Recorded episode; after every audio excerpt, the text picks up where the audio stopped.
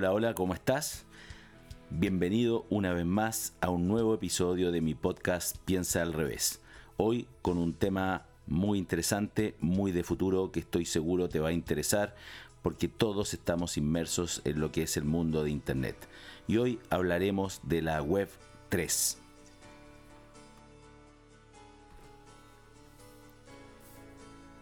Me preguntaba qué es eso de que gracias a una nueva tecnología aplicada a la web, los usuarios de Internet nos convertiremos en propietarios. ¿Propietarios de qué? Todo el mundo, en particular las personas involucradas en los temas de cripto, llevan un tiempo largo hablando de la web 3.0. Algunos le llaman la web 3 simplemente. La evolución de Internet que conocemos y que ahora, según ellos dicen, nos abrirá un nuevo escenario para la colaboración, en donde los que generamos contenido podremos ser parte del negocio y nos convertiremos en propietarios de nuestros aportes y de nuestra propia identidad. Sin embargo, cuando se habla de la nueva web, la clave de todo es la descentralización. Cada vez que se ha requerido colaborar en la historia, ha existido un ente central que coordina el propósito y gestiona los poderes. Ha ocurrido desde siempre, con las tribus, los países o incluso con la misma Unión Europea. Pero el caso de la Web 3 o la Web 3.0 habilitada por el blockchain es justamente lo contrario, ya que se trata de un mecanismo que permite establecer las confianzas necesarias entre personas que no se conocen para colaborar entre sí, sin la necesidad de un servidor o ente central que administre y controle lo que ocurre en esa comunidad.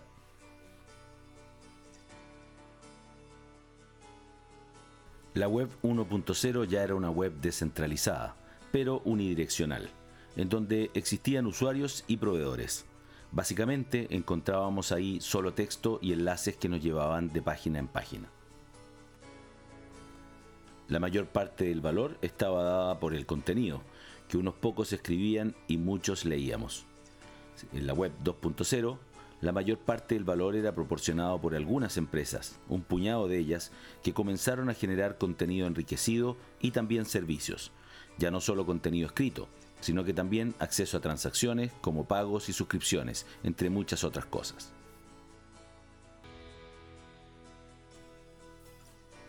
En la nueva Internet que se nos presenta, basada en cadenas de bloques, la gracia es que la descentralización basada en tokens permitirá generar un sinfín de activos digitales nuevos, como ya lo estamos viendo con los llamados NFTs.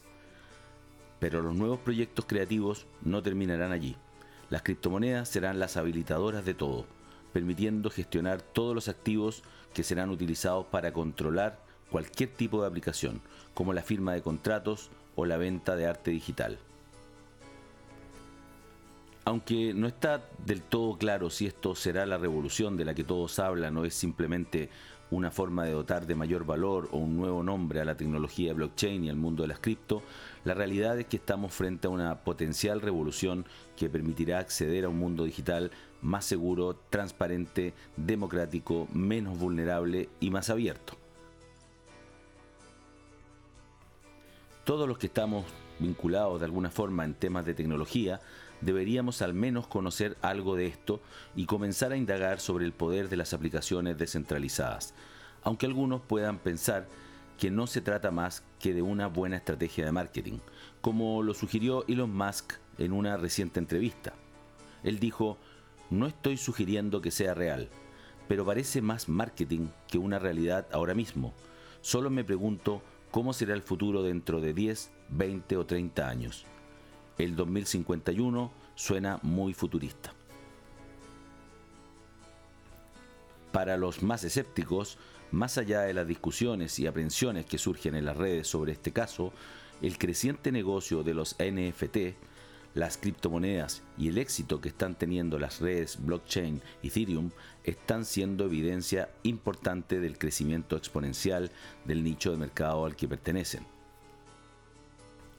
Sin embargo, existe un intenso debate y se ha generado desconfianza en entregar el poder de Internet a los cibernautas y no dejarlo en el puñado de empresas que invierten y arriesgan en ella pero parece razonable que nos preocupemos de cuidar que no exista ninguna compañía que pueda apropiarse de los nuevos espacios descentralizados que se creen. Así, por ejemplo, Los metaversos, estas aplicaciones de mundos paralelos tan exitosas que están comenzando a aparecer en el mundo de la Internet descentralizada y que residen en esta red, no serían exclusivos de nadie y podrían combinarse para que todos puedan participar. Pero no nos entusiasmemos demasiado. Según los expertos, estamos aún en pañales. O sea, algunos dicen al principio del principio del principio. Los avances exponenciales en temas tecnológicos nos dan, eso sí, una cuota de optimismo sobre lo que podría suceder en algunos años más. Probablemente más de lo que imaginamos. Es de esperar que esta nueva web 3.0 que se nos promete, basada en blockchain o las cadenas de bloques, nos traiga una sociedad más justa, nos traiga avances importantes en temas de seguridad y en temas de transparencia y que seamos cada vez una mejor sociedad gracias a la tecnología. Y ahora sí, después de esta última reflexión, te invito a seguir escuchando mi podcast, todos los episodios que vendrán y por supuesto todos los anteriores si es que no estás suscrito o suscrita a ellos. También te invito a visitar mi sitio web piensaalrevés.cl donde tengo muchos otros artículos de interés basados en mi libro Piensa al revés. Ahí podrás también contactarte directamente conmigo para agendar una reunión si es que te interesa discutir algún proyecto, alguna idea o algún modelo de negocios. Nos vemos en el próximo episodio, que estés muy bien. Chao, chao.